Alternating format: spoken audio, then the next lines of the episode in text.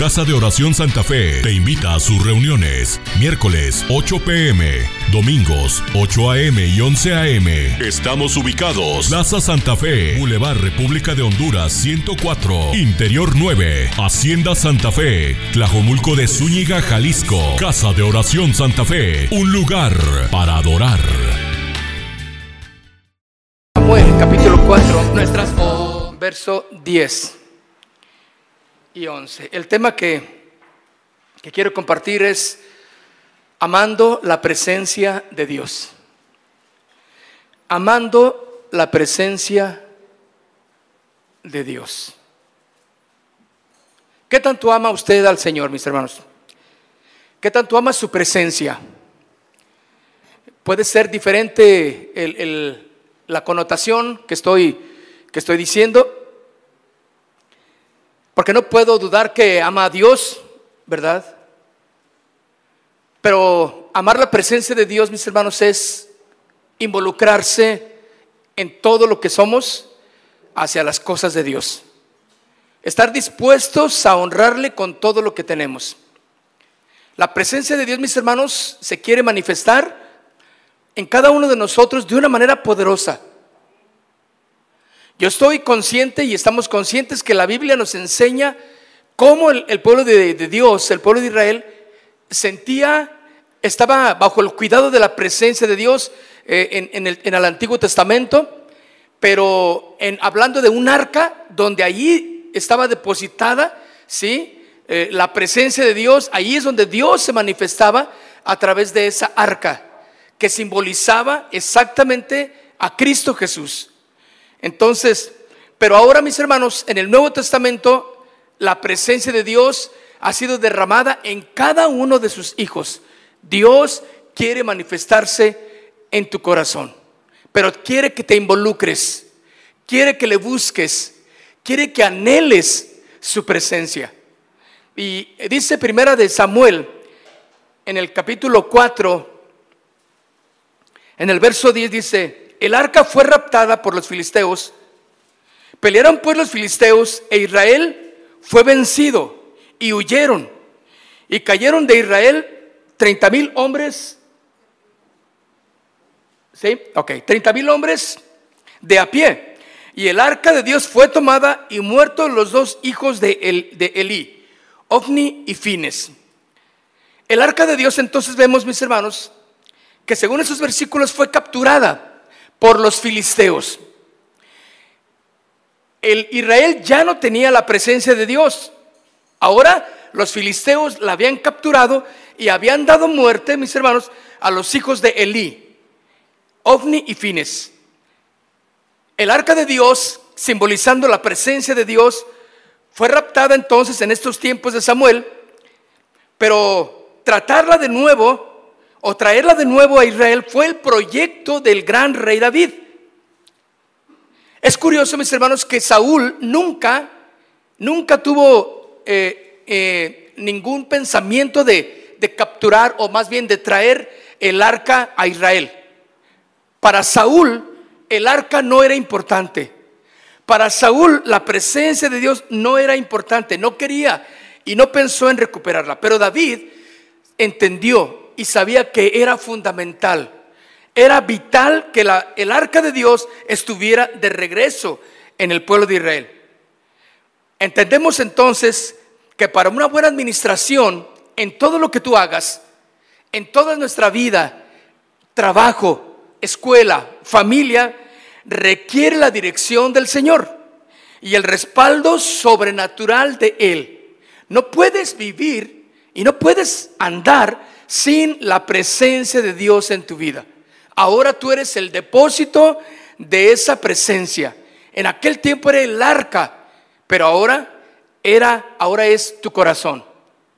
¿Sí? Entonces, mis hermanos, para una administración correcta, para una vida de poder, es necesario amar la presencia de Dios en nuestras vidas y se requiere de esa dirección y el respaldo sobrenatural de Dios sobre nuestras vidas. Ahora, el arca de Dios en el Antiguo Testamento fue construida por una dirección divina y fue ubicada en un lugar santísimo llamado el tabernáculo. Allí fue. que era el símbolo de la presencia de Dios, e iba delante de Israel en el desierto, iba guiándolos. Vean ustedes lo que, toda, todo lo que significaba la presencia de Dios para Israel. Porque ahí Dios estaba tratando, hablando, ministrándoles a Israel. Una y otra vez Israel tenía que aprender a ser obediente, a ir bajo la guía de su presencia. Y ahí en el desierto, mis hermanos, fue la mejor escuela para que Israel pudiera entender que tenían que vivir bajo su presencia. No había otra manera de vivir más que bajo la presencia de Dios.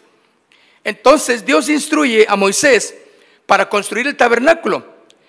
El arca de Dios, mis hermanos, era un cofre de madera revestido de oro y contenía las tablas de la ley, una medida del maná y la vara de Aarón que reverdeció. Entonces era considerada como un símbolo de poder y de victoria. Por eso los filisteos, que fueron los acérrimos enemigos de Israel, trataban una y otra vez de tomar el arca. Porque ellos sabían que Israel tenía un Dios que allí habitaba en esa arca, decían ellos. Pero una vez que la recuperaron en el tiempo de Samuel, que la raptaron el arca, ahí fue la derrota de Israel en ese tiempo. Ahora, fíjense qué interesante que, que según el, el versículo 11, que fue en tiempos de Elí, que Ovni y Fines, que el arca del Señor fue capturada. Sus nombres, mis hermanos, nos dejan ver cosas muy interesantes. En el tiempo de Samuel, sí, y en el tiempo de Elí, ¿quién era Elí? El sacerdote, el dirigente. En el tiempo de la mayor decadencia, la presencia del Señor tuvo que apartarse de Israel. Fue capturada, pero era plan de Dios. Porque Israel no hizo caso.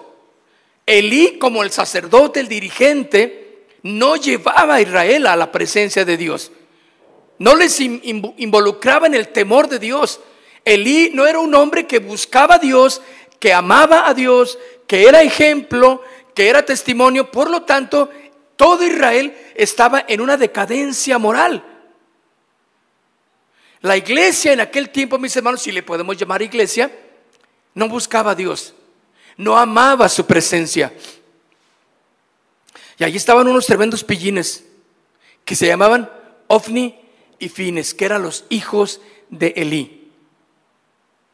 Y siempre al estudiar un poquito estos capítulos, nos damos cuenta de, o, yo le pregunté, o me pregunté a mí mismo, ¿qué andaban haciendo Elí, digo este, Ovni y Fines, delante de la presencia de Dios?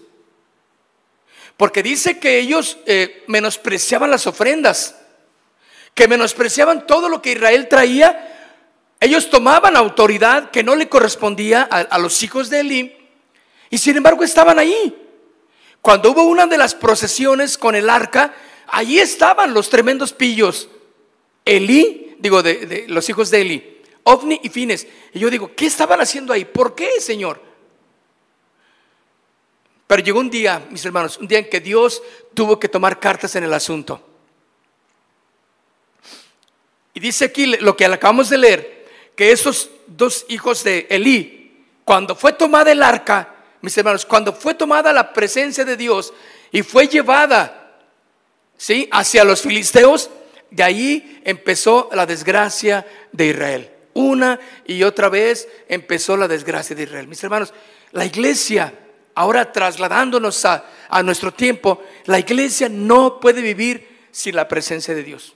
Un matrimonio, una mujer, un hombre no pueden vivir sin amar la presencia de Dios. Cuando estamos fuera de su presencia, cuando no amamos a Dios, mis hermanos, van a venir las, las derrotas, van a venir las desgracias, van a venir las, las situaciones conflictivas y no vamos a saber cómo hacer frente. Dios quiere estar ahí, en medio de tu situación. Quiere ayudarte. Quiere estar ahí contigo en esos momentos.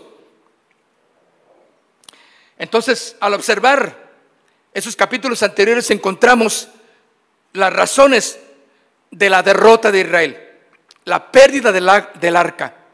Encontramos una religiosidad, una inmoralidad en el pueblo de Israel, Elí y sus hijos ahí, ausencia de una verdadera adoración a Dios. La iglesia, mis hermanos, y déjenme decirles algo, tú y yo tenemos que involucrarnos en la adoración. Es vital para ti. Ahora, nadie te va a, medir como ahora un celular. Tú lo puedes tomar y le, y le puedes poner y picar y decirle, ¿cuánto tiempo utilicé el celular, verdad? Y el celular mismo te dice, en esta semana o en este día lo ocupaste tanto tiempo. Nadie va a medir tu adoración, pero tu vida va a determinar, perdón, el tiempo que tú tienes, el tiempo que tú pasas con Dios. ¿Cuánto amas su presencia? ¿Cuánto anhelas en tu hogar la presencia de Dios? La inmoralidad es parte de lo que vivió el, pueblo de Israel. La ausencia de una verdadera adoración. ¿Qué pasaba entonces? Porque hay una decadencia en el pueblo de Dios. Se alejaron del Señor. Es interesante ver que en el versículo 11 que leímos, que fue en los tiempos de Elí que vinieron las derrotas, que vinieron las tragedias. No había santidad. Nadie buscaba a Dios. No había oración. No había compromiso. Mis hermanos, si no tenemos compromiso de las cosas de Dios, déjenme decirles que va a haber derrota tras derrota tras derrota en nuestra vida personal. No va a haber nadie que pueda levantarte porque estás ausente de la presencia de Dios. Hay ausencia de su presencia. ¿Por qué? Eh, ¿Por qué Dios permitió que en el tiempo de Elí también hubiera una decadencia?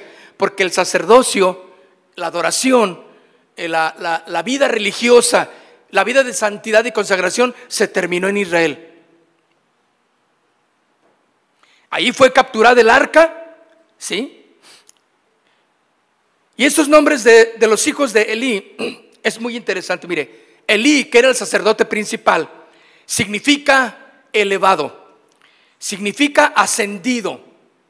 Fundamentalmente, entonces, sugiere un movimiento desde un lugar bajo hasta un lugar más alto. Quiere decir que Elí halló gracia a los ojos de Dios y fue honrado recibiendo una de las posiciones mayores en Israel, que era el sacerdocio. No había nadie como con mayor autoridad que Elí. Y eso es lo que significa Elí, elevado, ascendido. Pero con el tiempo, mis hermanos, cayó en religiosidad. Y esto, mis hermanos, nos lleva al pecado. Cuando nos convertimos en religiosos, lo que viene, la decadencia que viene es pecado. Y eso es lo que se manifestó en el tiempo de Elí. No amaron la presencia de Dios. Cuando alguien deja de buscar a Dios, cuando tú dejas de, perdón, de orar, cuando tú dejas de consagrarte a Dios, viene el pecado entonces a tomar lugar. Y debemos de tener cuidado, aprender a vivir con esa consagración tal que nos separe del pecado, que podamos discernir dónde está el peligro del pecado para alejarnos de él. Pero también tenía un hijo que se llamaba Ovni. ¿Sí? Se llamaba Ovni, que significa pugilista, dice.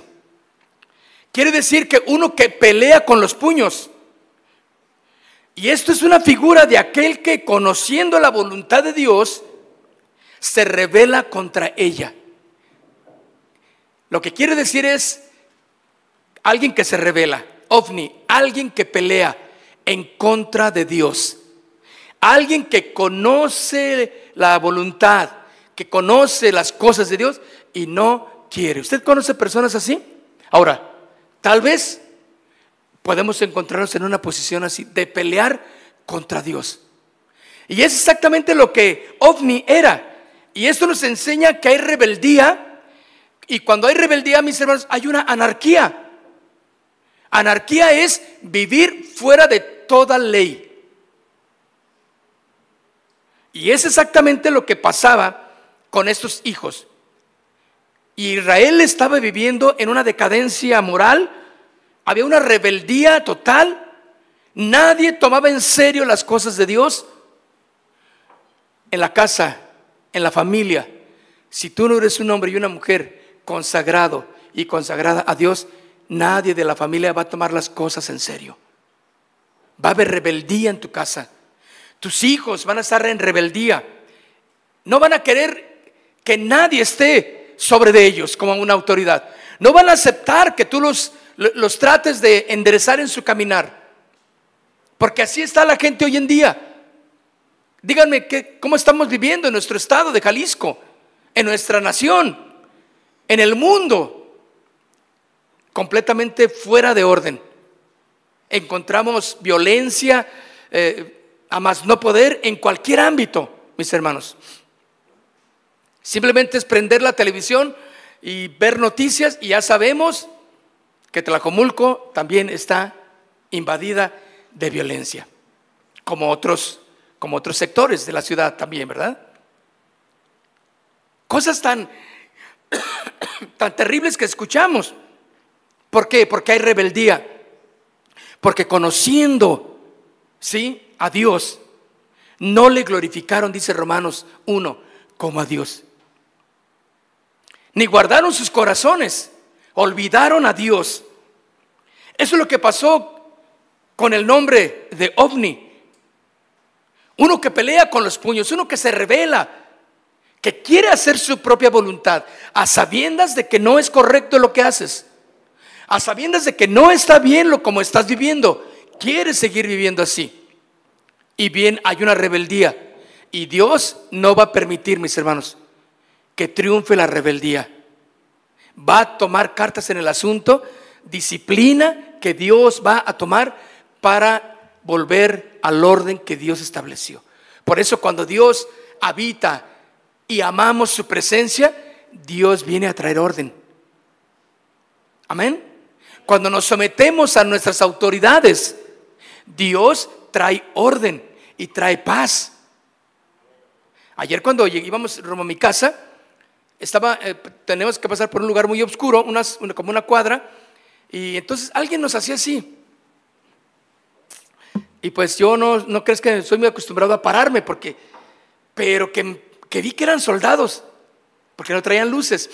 Entonces, cuando me paré, entonces eh, me hicieron así, entonces, eh, ¿qué pasó, mi, mi general? Ahora sí, ¿verdad? Entonces ya me dijeron, no, estamos aquí, es un punto de revisión además. adelante. Entonces mi esposa dice, ay, oiga, me, asustaron. Dice, no, no, no, señor, al contrario, no, no, no, o sea, no estamos para eso, no, no, no, al contrario, adelante. pero ya cuando le dimos, estaba toda la, los camiones ahí llenos de soldados, como listos para, pues por si había algo. Pero yo dije, bueno, el que nada debe, nada tiene, ¿no, verdad que no? Nada teme. Dije, está bien. Y nos fuimos.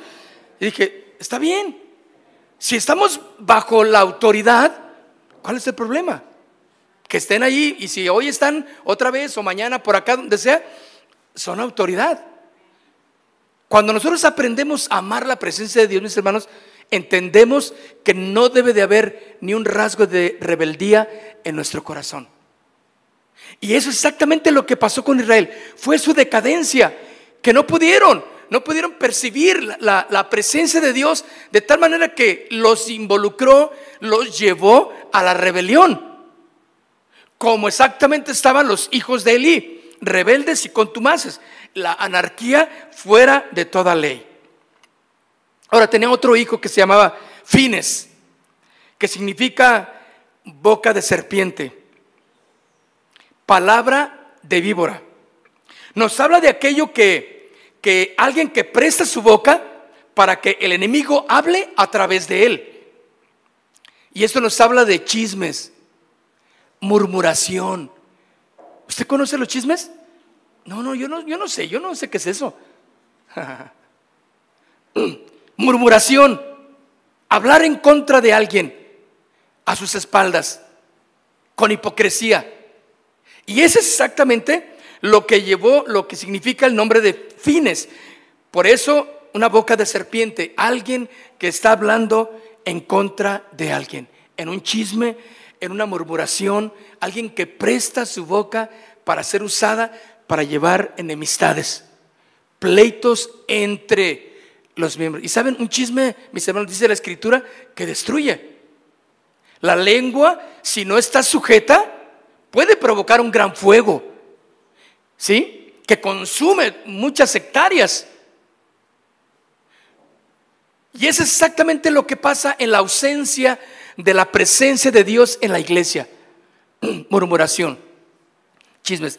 ¿Cuántas iglesias, mis hermanos, no han perecido por chismes, por murmuración, por rebeldías en las iglesias? Y, las dividen. Y saben, los golpes de púlpito están a la orden del día en las iglesias. Cuida tu corazón. Cuida tu corazón. ¿Cuáles son tus intenciones? ¿Cuáles son las mías? No hables cosas que tú no conoces. No te prestes a hablar, a hacerle la, la segunda al rebelde, al que vive en anarquía, porque eso va a destruir primeramente tu vida. Te va a echar a perder tu vida religiosa, tu vida con Dios. Y sabes, va a haber ausencia de su presencia. Por lo tanto, chisme, murmuración, mis hermanos. Eso fue parte de lo que de lo que por eso la ausencia de Dios. ¿Se acuerdan que más adelante cuando cuando Elí le llevaron la noticia de que había sido capturada el arca del Señor? Él dice que, que, que llamó Icabod. Él dice que cayó hacia atrás y se desnucó. Entonces, cuando los demás escucharon lo que había pasado, dice, se acabó la gloria. Israel ya no vive con gloria. Ausencia de la presencia de Dios. ¿Qué miserable iglesia es vivir sin la presencia de Dios? Sin la gloria de Dios. Estar aquí perdiendo el tiempo. Estar aquí sin cantar, sin participar sin levantar las manos. Eso es amar a la presencia de Dios. Quiero más de ti. Lléname. Aquí estoy, me rindo, me entrego. Digno eres tú de adoración. Eres mi mayor, eh, eh, mi único objetivo, Señor. Tu presencia. ¿Cuántos verdaderamente pueden decir, yo amo su presencia? Pero también para que puedas compartir de esa presencia, de esa gloria a los demás. Tienes que hacer la obra de evangelismo. Comparte el evangelio con otros que no conocen. Invítalos a, a que se entreguen a Jesús. Y como resultado, bueno, que vengan a la iglesia, que lleguen a, los, a adorar juntos como hermanos. La gloria de Dios, mis hermanos, se apartó de Israel. Y un niño que nació en ese tiempo, le pusieron Icabod, diciendo, traspasada es la gloria de Israel. Cuando una, la esposa de uno de los hijos de, de Elí, le dieron la noticia de que habían, había muerto su, su marido, ella dice que por los mismos, o la misma tensión, ¿sí? por la noticia, entró en, en parto. Y cuando ella dio luz, el nombre que le pusieron al hijo fue Icabod. Jamás iban a olvidar que la gloria de Dios ya no estaba en Israel, porque había sido recapturada. Se fue. La gloria de Dios abandonó a Israel. La más miserable vida de una iglesia es cuando queremos vivir engañándonos que Dios está aquí. Y si yo le digo, ¿cuántos creen que Dios está aquí? Amén, van a decir amén, yo sé. Pero verdaderamente amas su presencia. ¿Verdaderamente Dios está aquí, mis hermanos? Yo creo que sí está aquí, pero se quiere manifestar en tu corazón. Se quiere manifestar en tu familia. Se quiere manifestar en cada una de las cosas que tú haces, pero tienes que amar su presencia.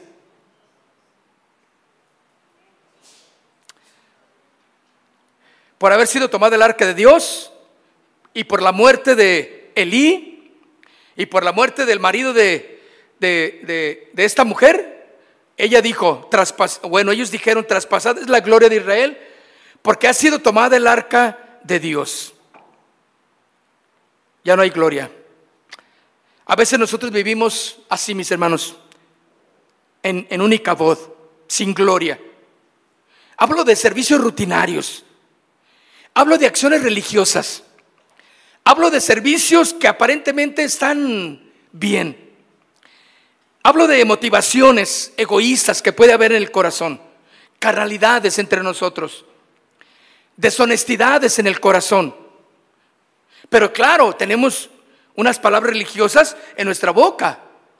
Por eso Jesús dijo en Mateo capítulo 15, verso 8 y 9, con sus labios me honran, pero su corazón está lejos de mí. Con sus labios me honran, pero el corazón está lejos. No es posible, mis hermanos, que sigamos viviendo pensando que agradamos a Dios sin el Espíritu Santo obrando en nuestros corazones. Por eso, la obra que tú y yo tenemos que hacer diario, escucha, diario, es lo que dice Zacarías capítulo 4, verso 6. No es con ejército ni con fuerza ni con espada, sino con mi santo espíritu, dice el Señor. Ahora, para David, mis hermanos, era fundamental el arca. Para David era fundamental recuperar la presencia de Dios. En contraste con el rey Saúl, que no tenía esa prioridad y no tuvo esa prioridad. No mostró interés Saúl en ninguna manera por el arca del Señor no se preocupó de restaurar la gloria de Dios en Israel. Es decir, que en su reinado hubo templo, hubo un sacerdote, sí, pero no estuvo la presencia de Dios ahí. Era un buen servicio religioso. Era una buena costumbre religiosa, pero sin la presencia de Dios. Qué miseria de vida, ¿no? Cada que tú vengas a la iglesia, cerciórate de que la presencia de Dios esté aquí.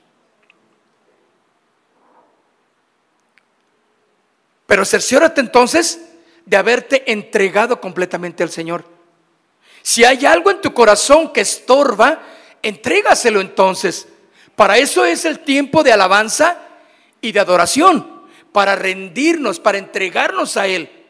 Y que la presencia de Dios a través de su palabra pueda obrar en nuestro corazón y nos enseñe a caminar en su gloria, en su presencia.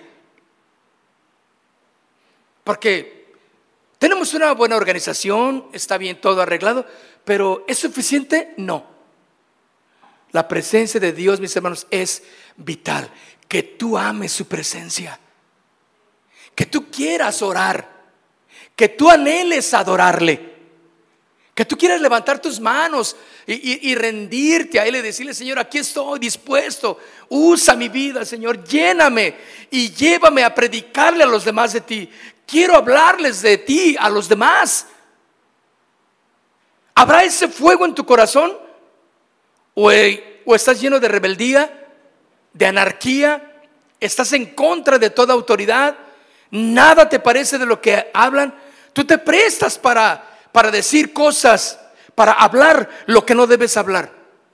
Aunque sea verdad, tú no tienes por qué decirlo.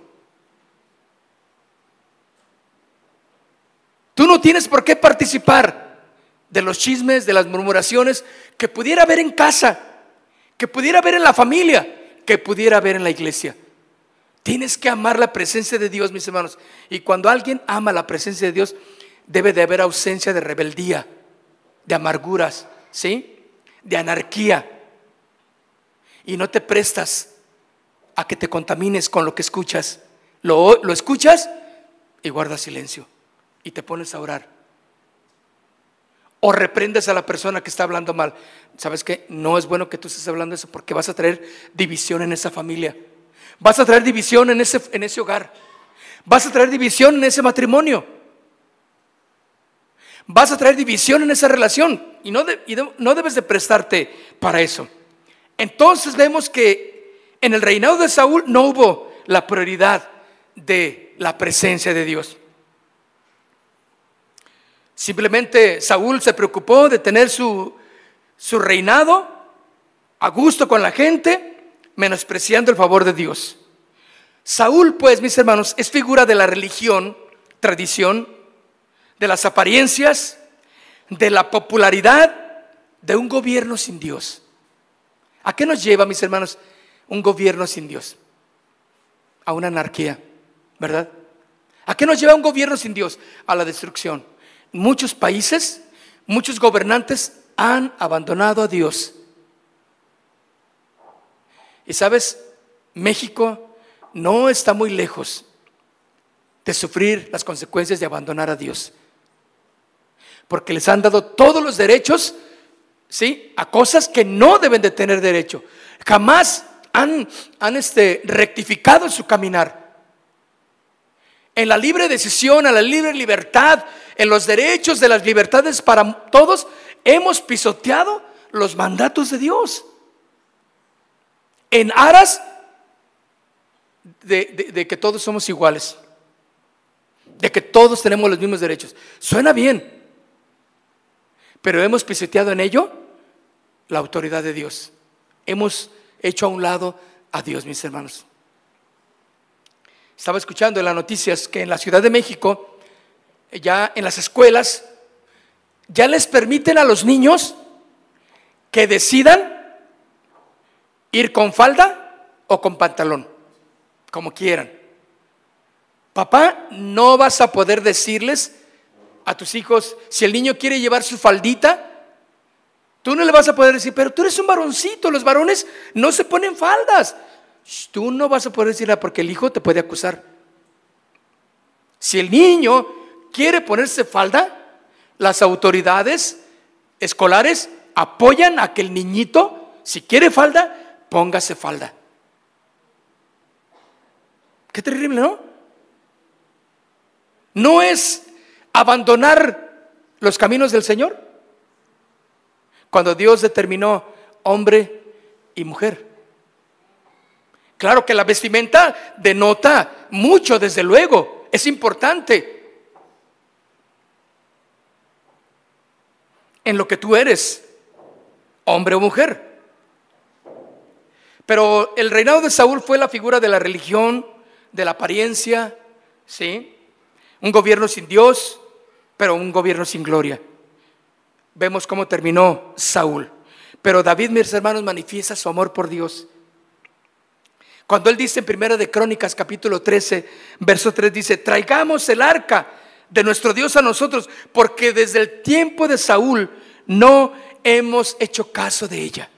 Primera de Crónicas capítulo 13, verso 3.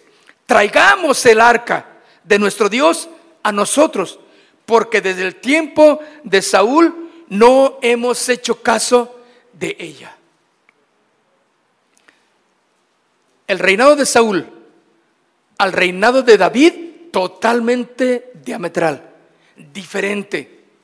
¿Cómo termina uno y cómo termina el otro?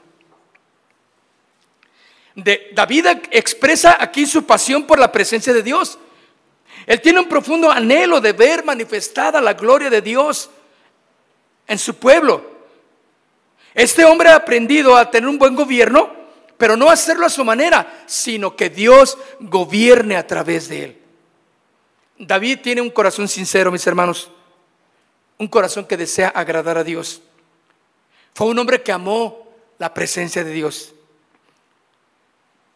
Por eso él citó el Salmo 51 verso 11. Dice, no me eches de tu presencia y no quites de mí tu Santo Espíritu. Salmo 51, verso 11.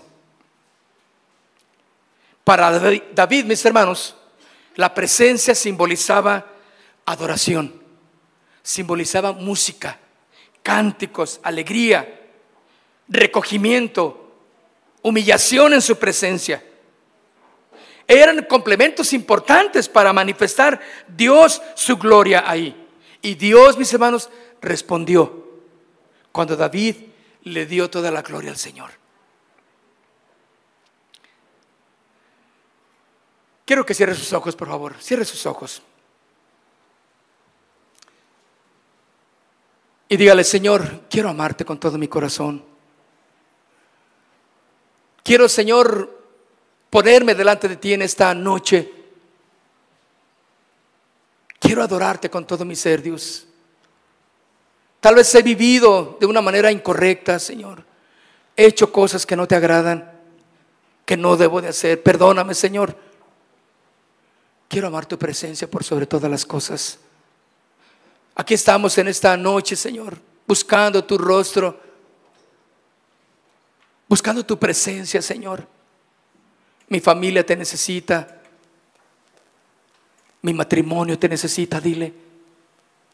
Mis hijos te necesito, Señor, en mi trabajo. Manifiesta, Señor, tu gloria. Amamos tu presencia, Dios, sobre todas las cosas. Amamos, Señor, tu presencia más que cualquier otra cosa, Dios. Pero tu presencia, Señor, trae responsabilidades.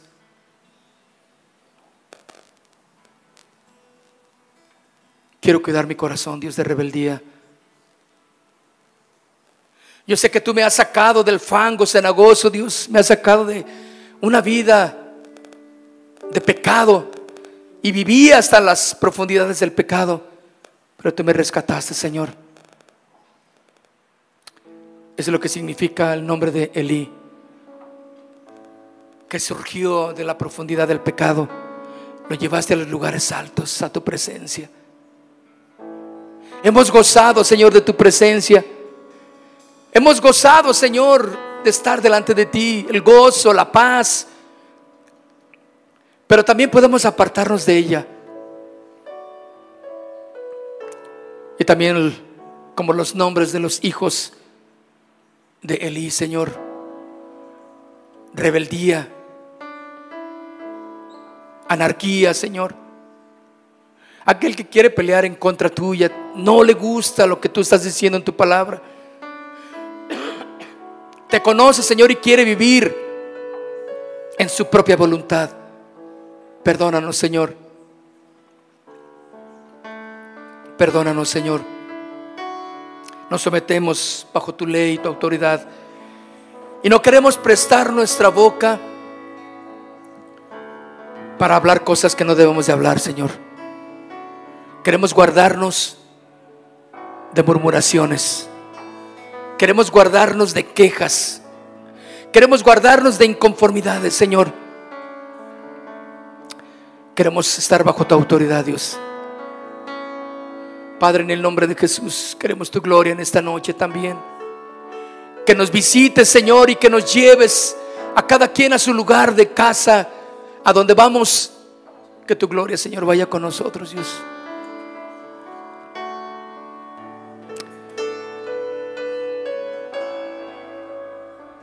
Ahora yo quiero invitarte si te pones de pie.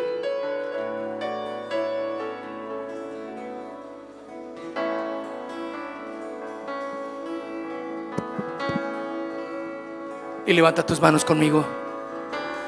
Quiero que le adores al Señor, que tanto ama su presencia. ¿Es importante su presencia para ti?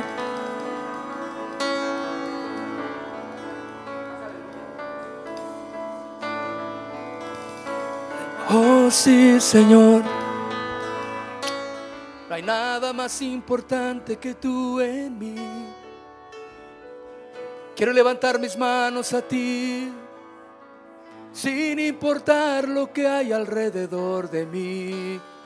Que tu presencia, Señor, abrace mi vida, lléname de ti, oh Dios.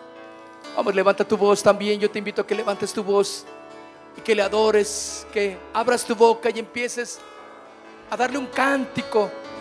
Ores al Padre, dile Señor, te necesito más. En esta noche te necesito más. Lléname de ti, oh Dios. Levanta tu voz, vamos que se oiga tu voz como un río de adoración fluyendo, Señor, te necesito más. Quiero más de ti, quiero más de ti, Señor. Manifiéstate aquí, Señor. Manifiéstate aquí, Señor. En este matrimonio, en este hombre, en esta mujer, Señor. Manifiesta tu gloria, Señor. Llénanos de ti, oh Rey. Anhelamos tu presencia, tu gloria, tu gloria, Señor, en este lugar. Pero más que en este lugar, en mi corazón. Señor, hay cosas que yo quiero cambiar y no he podido porque lo he hecho en mi fuerza. Pero tú lo puedes hacer en esta noche. Cambia, Señor. Transforma milagrosamente aquel corazón que necesita de ti. Aleluya. Hazlo, Señor. Hazlo, Señor, en ti. Hazlo, Señor, en mí. Lléname de ti. Lléname de ti más y más. Anhelamos en este lugar tu presencia, oh Rey. Aleluya. Oh sí, Señor. Llénanos de ti. Nos arrepentimos, Señor, por prestar nuestra boca para cosas incorrectas. Hemos hablado cosas que no deberíamos, Señor. Ofendimos. Hablamos con rebeldía, Señor. Perdónanos. Perdónanos, Señor. Nos sometemos a ti, Dios. Nos sometemos a tu voluntad, Padre. Perdona, Señor, a tu iglesia. Casa de oración Santa Fe, Señor. Hemos dicho que es un lugar para adorar Debe de haber adoración para ti, Señor, en cada corazón, cada hombre y mujer que está aquí, que sean verdaderos adoradores. Tu presencia, Señor, aleluya, tu presencia en este lugar, Señor. Tu presencia santo, santo.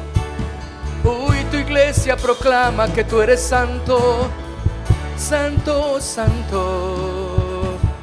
No hay nadie como tú. Vamos, adórale, no te canses. Levanta tus manos y sigue adorándole. Habla, háblale al Señor. Exprésale lo que hay en tu corazón. Dile cuánto le amas. Dile cuánto le amas. Te amo más y más. Te amo más y más. Quiero de ti, Señor, llénanos.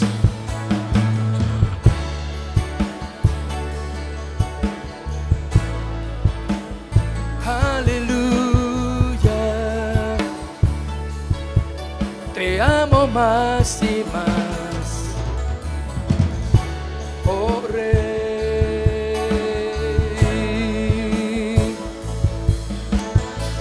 Manifiéstate, Señor, manifiéstate, Señor, en cada hombre, cada mujer aquí, cada joven, cada señorita. Manifiesta tu gloria, Dios. Queremos tu gloria, Señor, en este lugar. No queremos vivir en religiosidad ni en emocionalismos.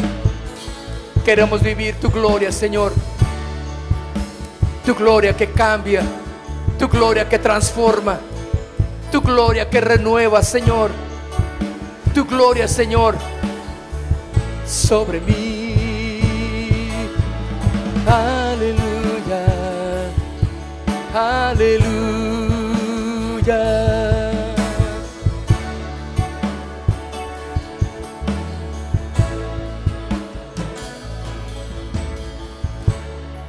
Oh,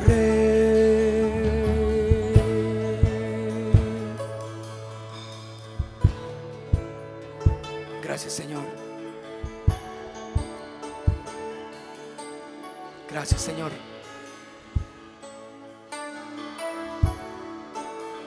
Gracias, Señor. Te amamos por sobre todas las cosas. Y te damos a ti toda la gloria, Señor, y toda la honra. Queremos y anhelamos tu gloria, Señor. Y de aquí en adelante, Señor, nos comprometemos a guardarnos en santidad para ti. Y compartiremos el Evangelio, hablaremos de ti a los demás, Señor. Porque ese es el llamado que tú nos has dado. Ir y predicar el Evangelio a toda criatura. Aleluya. Dale un aplauso fuerte al Señor.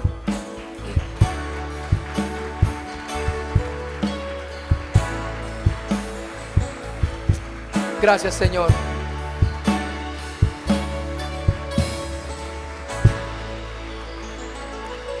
Aleluya.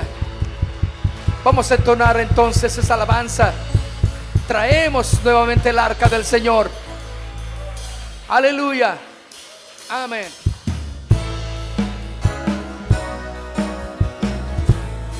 Vamos todo el mundo.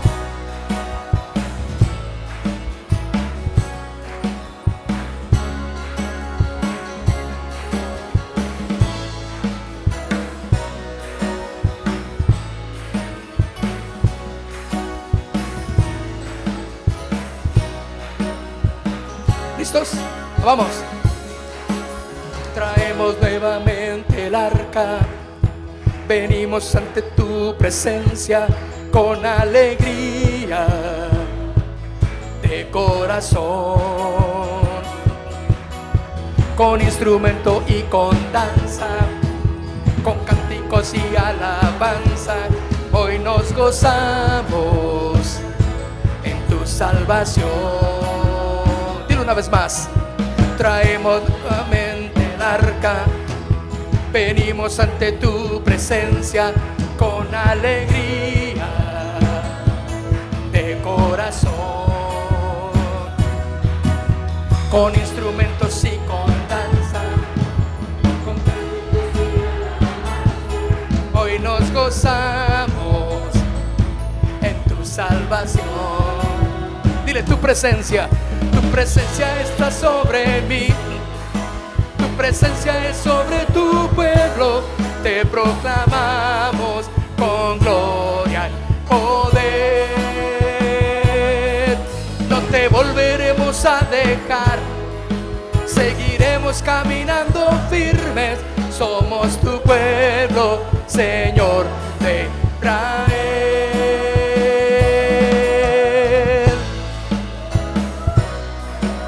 te volveremos a dejar, Señor. Buscaremos día con día tu presencia. Vamos, traemos. Traemos nuevamente el arca. Venimos ante su presencia con alegría de corazón. Vamos. Con instrumentos y con danza, con cánticos y hoy nos gozamos en tu salvación.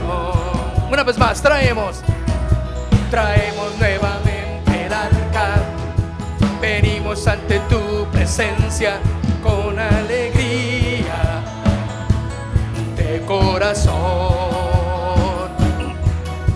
con instrumentos y con danza, con cánticos y alabanza hoy nos gozamos en tu salvación. Vamos, tu presencia. Tu presencia es sobre tu pueblo, te proclamamos con gloria y poder. Y no te volveremos a dejar, seguiremos caminando firmes, somos tu pueblo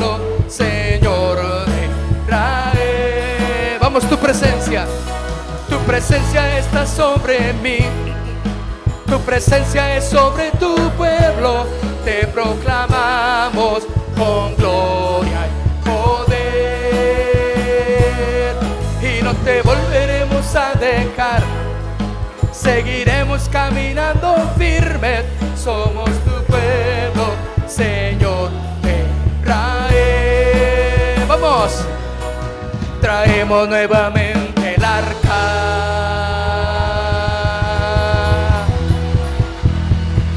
Aleluya, aleluya. tu presencia en este lugar, Señor. Tu gloria en cada familia. Tu gloria, Señor, en cada corazón. Aleluya.